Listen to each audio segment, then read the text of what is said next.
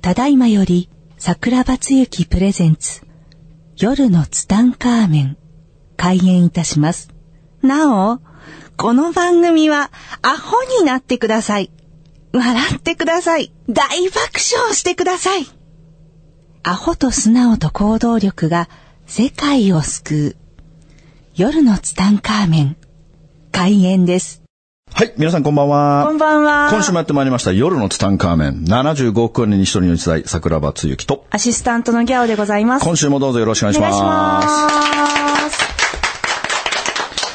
はい、今週もやってまいりましたけれども、はいあの、今週はですね、えー、ちょっとです、映画の話をしようかなと思いま映して、画の話はい前に、遠藤周作先生のお話をさせていただきましたよ。沈黙。ギャオさん見まし たかみんな、見てガないイやっぱね、暗いから無理だわ。ああ、暗いですね。まあ、かなりもう暗さではもう随一。ハッピーなのしか見れない、今。ああ、わかりますね。そういう感動、暗い系の感動はちょっといいや。あの、まあ、かん、かん、うん。なんていう、そういう心の揺さぶりはちょっと忙しい揺かさらぶ。り。まあ、揺さぶりじゃないんですけど、まあまあ、あの、まあ僕は見ましたよ。はい。どうでしたあのーまあ重いですね。もう言葉にするのが難しいぐらい、こう、重いテーマでありましたけれども、ラストシーンが小説と違うんですよ。あ、映画の映画のやつになってるの。はい。ラスト3秒。もう、今でも脳裏に焼き付いてますね。すごく感動したんですよ、ラストの3秒が。もうあれがあってなんか僕救われたみたいあ、そうなか、テーマ重いですえね。思いですからね。でね、本当にて、まあまああのね、まああのーまあ遠藤周作が、まあし日本のもう史実、こう歴史文書に基づいて制作したもう歴史の小説ですよ。うん、はい。で、まあ、どんな話かというと、まあ、江戸時代初期のキリシタン弾圧の時の話ですよ。まあ、ポルトガル人が、こう、ポルトガルからはい。やってきて、はいこう、キリスト教を広めていくというね、まあ、宣教師の方たちが来て広めていきますけれども、はい。初めのうちは良かったけれども、まあ途中から、まあこれはまずいと。こんなのが日本に広まったらとんでもないということで、まあ弾圧が始まっていき、まあ隠れキリシタンとかそういう人たちがたくさん増えていって、はいだからね、あの、踏み絵なんてあるじゃないですか。ね、よく有名な踏み絵で、踏めって言って踏めなかった人はもうその場で首切られるみたいな、まあそういう映画なわけですよ。はい。でね、よくある、こう、外国が作る日本の間違った文化を伝える映画とかドラマとかなんかあるじゃないですか。目線はどっちなんですかちゃんと日本人の人が作ってんですかあれ。やはり絶対日本人入ってますね。入ってる大丈夫でしたもうず、もう大丈夫どころじゃなくて、もう最高でしたね。もう完璧な。でも、一つだけ難点は、農民が英語喋りすぎっていう。ああの時代の農民絶対そんな に英語流暢に喋れないよっていうとこだけが、まあちょっと違和感を覚えたけどあもそ、こを目をつぶれ ば。そこ目をつぶれば、素晴らしいですね。スコセッシは僕はもう素晴らしいと思います素晴らねしかっ。で、遠藤周作先生の、はい。あの、息子さんが、インタビューに答えていて、で、まあ、父親のお言いたかったことを全て映像化してくれましたっていうあの一言が、はい。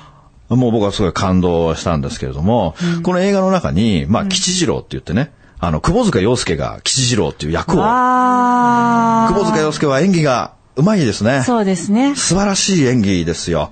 で、この吉次郎っていうのが、やっぱその、遠藤周作先生が、自分、自分を描いたっていうのが吉次郎の役なんですよ。で、すごい心が弱いわけですよ。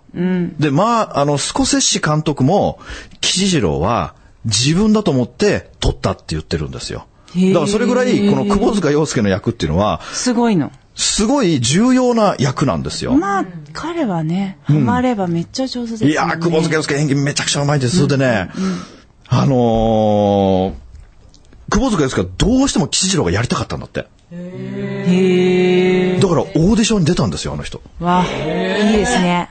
でね、その吉次郎の役をやりたいって言って、ギャオさんの大好きな浅野忠信の部もオーディションを受けたんですよ。久保塚勝ったの久保塚が勝ったんですよ。わお。でも、やっぱりスコセッシが久保、塚だったうあのー浅野忠信も素晴らしいって言って、素晴らしい。もう一本取れば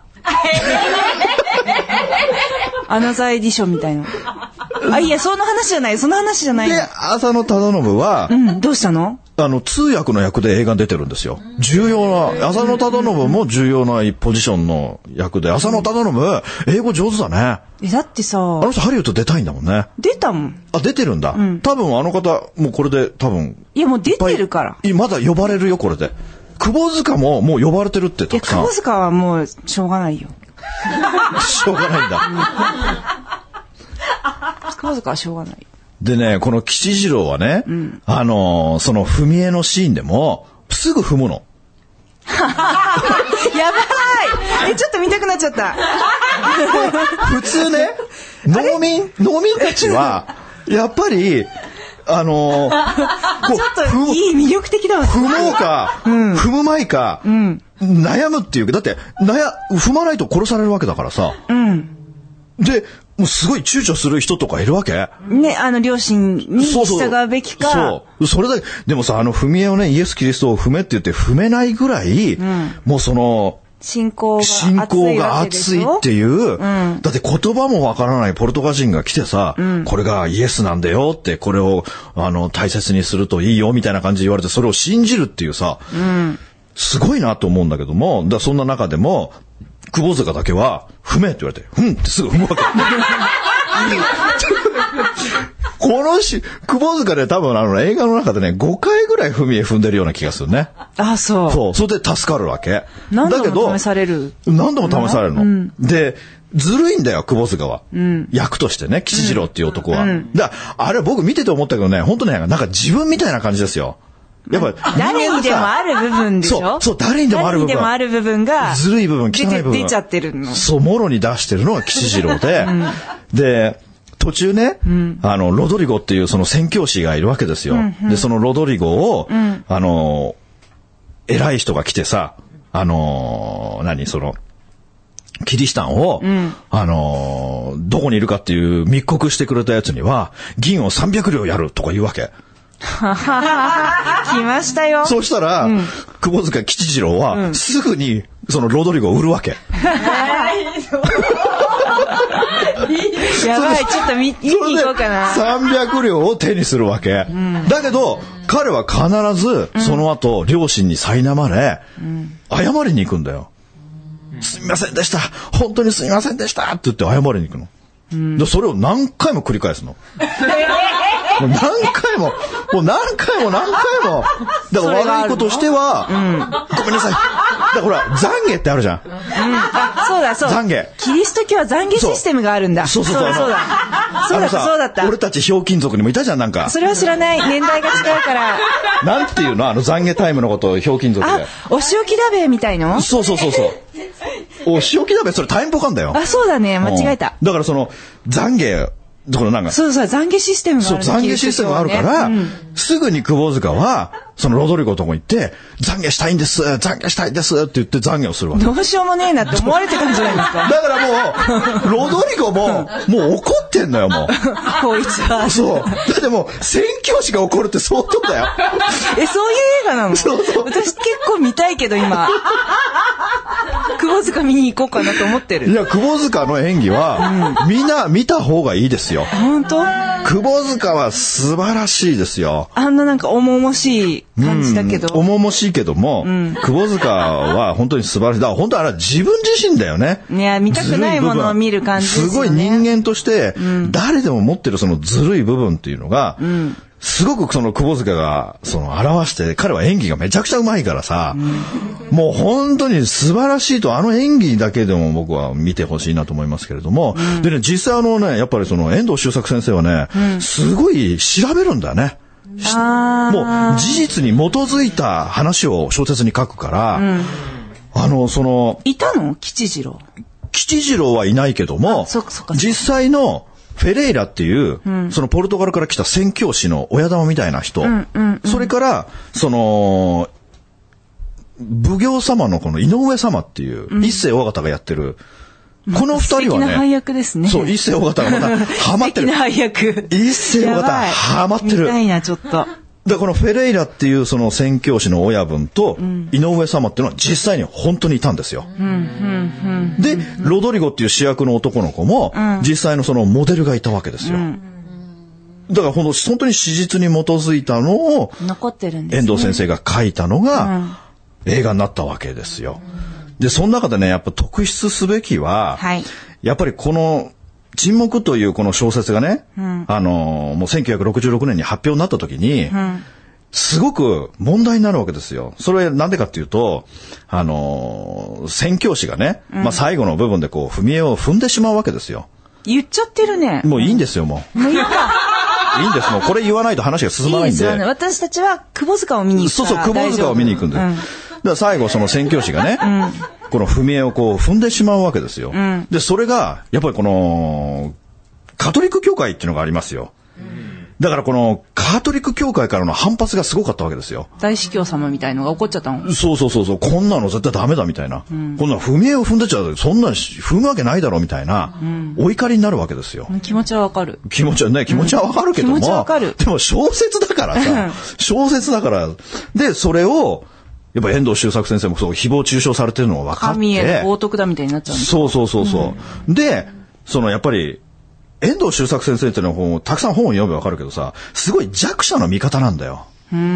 すごい弱い人の気持ちを描くのが、あの人はもう素晴らしい、もう感動なんですよ、あの弱者の心を描く。描かしたら、日本人的ですね。もう本当素晴らしい文章をお書きになさるわけですよね。で、遠藤周作先生はね、周期的にね、7年に一度対策を書くんですよ。 で、このカトリック教会からの、この誹謗中傷を受けて、いや、それは違うんだ。私はそういう意味で書いたんじゃないんだという、小説を7年後に書くんですよ。アンサー本みたいな。そう。それが、侍って本なんですよ。へえ、そっちを見たい。ぜひ読んでください、侍。うん、かっここれい。はいどういう話かというとね、この侍は、あの、今度はね、あの、まだ、あの、キリシタン弾圧がない頃、ローマ法王に手紙を持っていけっていう、あの、お偉いさんから侍が手紙を預かるわけ。でも生き方がわかんないって言って、一人の宣教師、キリシタンの宣教師が、一緒に旅をするっていう話なの。割と遠いですよね。そう、すごい遠いですよ、当時。で、いろんな国を旅するわけですよ、ローマに行くまでに。で、そのうちに、自分も、一緒にその、宣教師とずっと一緒にいるから、自分もクリスチャンになっちゃうんだよ。日本人的。日本人的だよね。それで、7年後帰ってくるでしょあ、どうなっちゃうの ?7 年後帰ってきた時に、もうすでに、始まってんの日本はうん、キリシタン弾圧が始まってんだよ。っ恐ろしい。うん。ていう話なんだよ。え、ちょ、まあこれはちょっとネタ、多分読む人いるだろうかあそうだら、ねネタバレになっちゃうからちょっと言えないけど。カットすだごかいらこれはわ。、あ、じゃあやっぱり沈黙あってのそうそうそう侍っていう本なんですそうねそう、沈黙を読んで、読んだ後に、この侍を読むと、こう遠藤周作先生のアンサーがそこには書いてあるという、あーぜひ、侍ですよ。すごいなやっぱ遠藤先生はね、やっぱ素晴らしいですよね、本当にね。でね、僕もこの、見た時にね、やっぱり、僕、忘れられないセリフがあるんですよ、その映画の中で。うーんと、沈黙に戻っそう、た。沈黙の中で忘れられないセリフがあってね。やっぱこう、拷問にかけられるんですよ、皆さんが。このキリシチャンの方たちはね。あークリスチャンの方たちは。踏めなかった人そうそう、踏めなかった人は、やっぱりこう、もうすごい拷問ですよ。多分あれ映画でやってるのはね、実際はもっとひどかったはずですよ。映画はね、少し多分ソフトにしてるはずだけども、実際はもっとね、絶対ハードなことやってるはずなんだけども、その中でね、あの、一人の女の子がね、その、しし宣教師のロドリゴっていう男の人にね、あの、死、死に対しての、これで死んだら天国に行けるんですよね。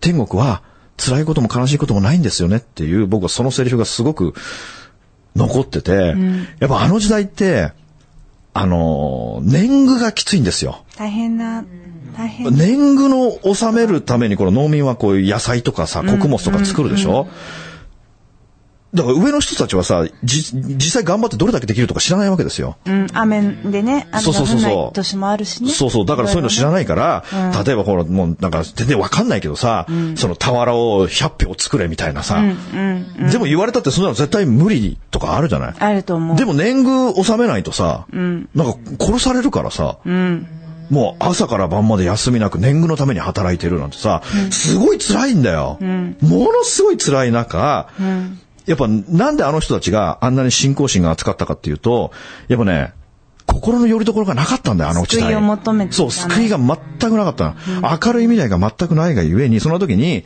神に祈ろうって言った時に、その神ってものがいるんだと。そしてこの人たちに祈れば、明るい未来があるんだ。だからその心の拠り所っていうのが、そのイエス・キリストだったんだな。で、だからみんなが、その女の子は死にたいんですよ。今が辛すぎるから。だから、その笑顔で、そのロドリゴに聞くわけですよ。ね、天国ってあるんですよね。死んだら天国に行けるんですよねって楽しそうに、あー辛いな。だからそれぐらい大変だったんだ生きてるって大変な時代だったんだっていうのが、あのシーンはね、僕すごく心に来たんですよ。で、熱く語っちゃいましたけども、まあ、ぜひね、えーこの沈黙は、えー見てない人はですね、まあ見ていただきたいなと思いますよ。私もちょっと見に行こうかと思って、窪塚と浅野を見に。あ浅野忠信も素晴らしいですよ、演技が。うん、あれはハリウッドからね、来ますよね。で、まあ、僕もあんまり、あの、その、クリスチャン、ね、キリシタン狩りとかあんまりその辺の時代のことは知らなかったけども、あの映画を見て、まあ自分の中でこういろいろこう調べたときに、やっぱりあのーその元々っていうのはやっぱこの島原の乱っていう有名なやつがあるじゃないですか。天草四郎っていうね、あの人すごいですね。よくよく読んでみる と。天草四郎。窪塚がやればいいんじゃないかな。あ、いいですよね。ねあの、昔、魔界転生で、沢田研二がやってましたけどね、天草四郎。あれ、窪塚やってたかな天草四郎ちょっと適当に言ったけど。うん。 で、天草四郎ってさ、あの時16歳だったんですよ。すごくないですか ?16 で3万7千人のリーダーだったんだよ。でね、カリスマ。カリスマですよね。多分まああの時の16歳と今の16歳ではももう違いうますね全然違うけれども、成人でしょ多分もう二十歳以上の感覚をお持ちだったと思いますけども。とはいえねやっぱね、天草四郎の伝説ってたくさんあってね。やっぱりこうイエスの再来、なんかね、その前からね、あのー宣教師が言ってたんだって、この地には、その、イエスのような人が現れるってずっと宣言したんだって。で、天草四郎はたくさんの奇跡を起こしてるっていうのは、目の見えなかった少女に手を当てて、手を目に手をかざしただけで、その少女の盲目が治ったとか、まるで、そうイエいスう、様まるでイエスのような、だからそういう力があったがゆえに、16歳にもかかわらず、リーダーになったんだよね。だから3万7千人を率いたリーダーっていうさ、すごいじゃないですか。だからその3万7千人のその島原でさ、なんか城、なんか崖の上に城を作るわけですよ。でそこに3万7千人がいて、で、幕府側はさ、もう12万人ぐらいいるわけですよ。もう勝負ならないんだよね。だからまあ最後は。で、結局最後ね、やっぱその、必ずいるんだな、スパイっていうのがね。いつの、内通者っていうのがいるわけですよ。いつもね。そうそう。だからその城の中に、その、命を助けてほしいがゆえに、今城の中はこんな風になってるとか、もう食料が尽きてきたとか、そういう情報をこう、逐一流す人がいて、で、最後は結局ね、あの、生け捕りにされて、まあ、打ち首にされて、晒し首にされたっていうね。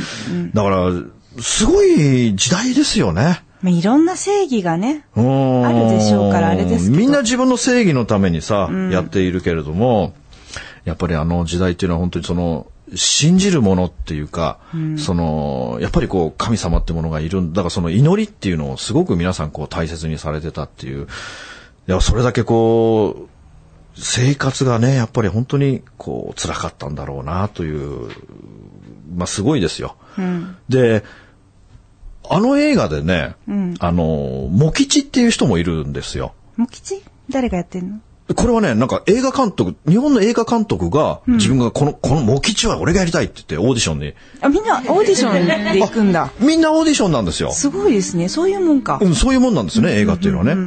で、そのモキチの役、まあ、この人はあの、海に貼り付けになって、十字架で海の中で、そそのまま壮放絶置されて4日間、ずっと放置されて亡くなったっていう。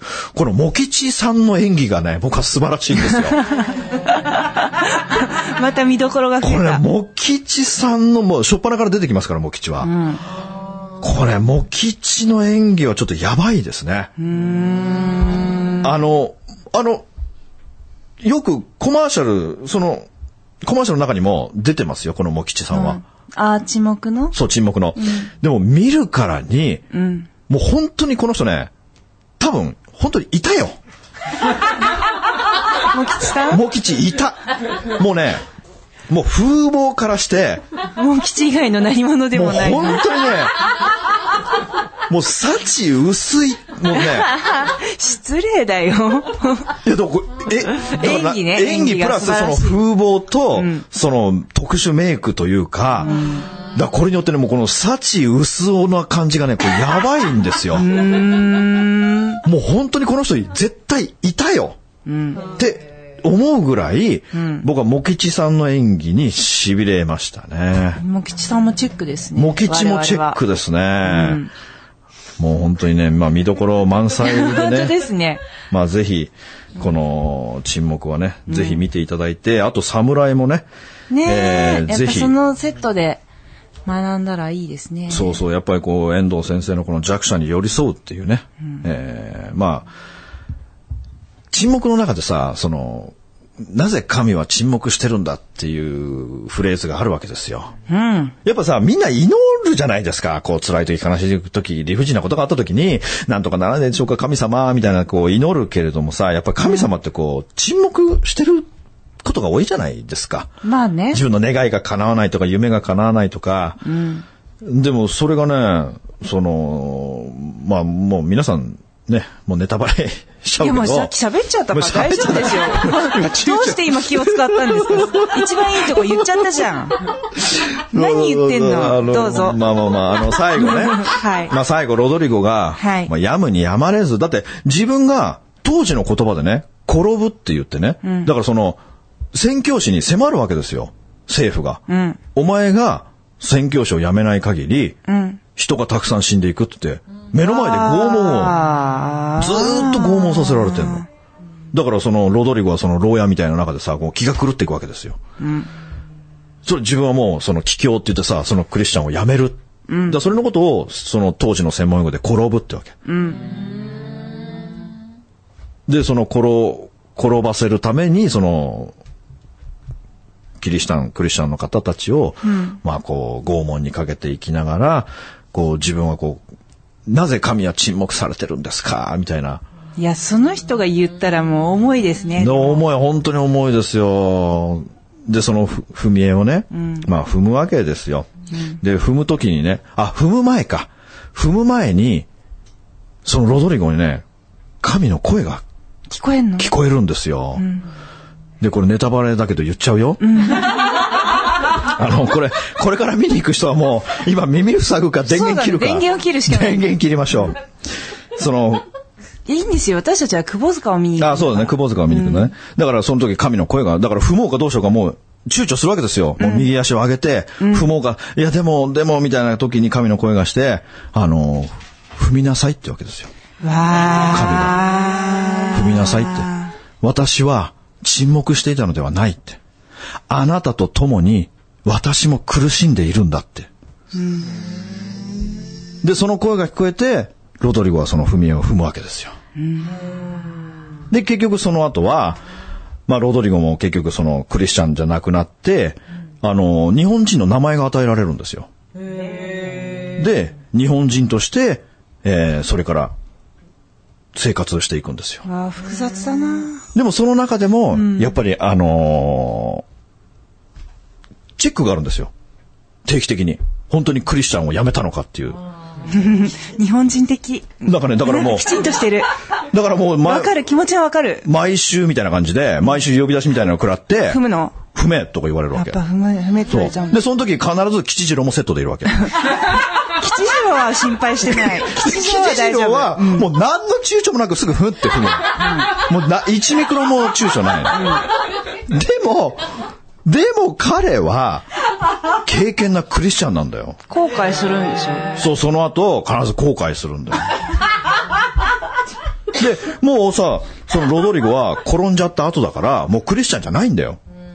クリスチャンじゃないのに、吉次郎がまたやってきて、懺悔したい、懺悔したいって言うわけ。えー 迷惑。でも私はもう、うん。違うんだって言っても、プリーズプリーズとか言って、その時ロドリゴがさ、こう、やってあげるんだよね。まあ、そのシーンもすごい感動的なんですよ。まあ、ここまで喋って、そのラストシーンのラストの3秒っていうのは僕はもうすごい感動した。あのね、もう映画館からね、立ち上がれなかった。うん、よかった。あの、エンドロールが流れてる中ね、立ち上がることができなかったもんよ。そのもう、もうほんと感動。最後の3秒。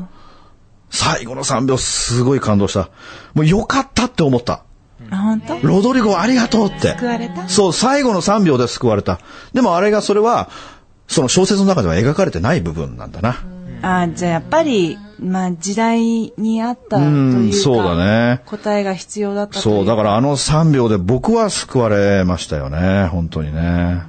いや、でも、OK なんじゃないんですかうん、だからその、ね、あの、遠藤周作先生の息子が、その、ね、そうそう遠藤が、うん、あの、一番伝えたかったことを、うん、あの、監督が伝えてくれましたっていう、あの言葉で、うん、ああ、やっぱりそうだったんだな、ね、いや、もう映画の破壊力はやばいですからね。やばいですね。音もそうだし、言葉もそうだし、一気にきますからね。あれ、ちょっと僕ね、アカデミー賞取ってほしいですね、あれね。窪塚、窪塚、ちょっと歩かせたいですね。窪塚。あのね、なんか、あれも世界で公開してる中でね、うん、どっかの国で、うん、一世大型がなんかの賞を取ってましたよ。へー。その井上様っていう。井上様ね。井上様偉い役ですけどね。みたいな。だけど、井上さんもすごい流暢に英語を喋られるんだけど、本当にあの時代あんなに英語を喋る人がたくさんいたのかなという、 一抹の不安が僕の中にはありましたけども、ね、そして私たちもラスト3秒。ラスト3秒ということでね。まあまあ沈黙だけで終わってしまいましたけども、まあ見てない方はですね。 いや、面白かったぜひ見ていただきたいなということで今週終わりたいと思います。皆さんありがとうございました。ありがとうございました。この番組の提供は、自由が丘パワーストーン天然石、アメリの提供でお送りしました。スマイル FM はたくさんの夢を乗せて走り続けています。人と人をつなぎ、地域と地域を結びながら、すべての人に心をお伝えしたい。そして何よりも、あなたの笑顔が大好きなラジオでありたい。76.7MHz、スマイル FM。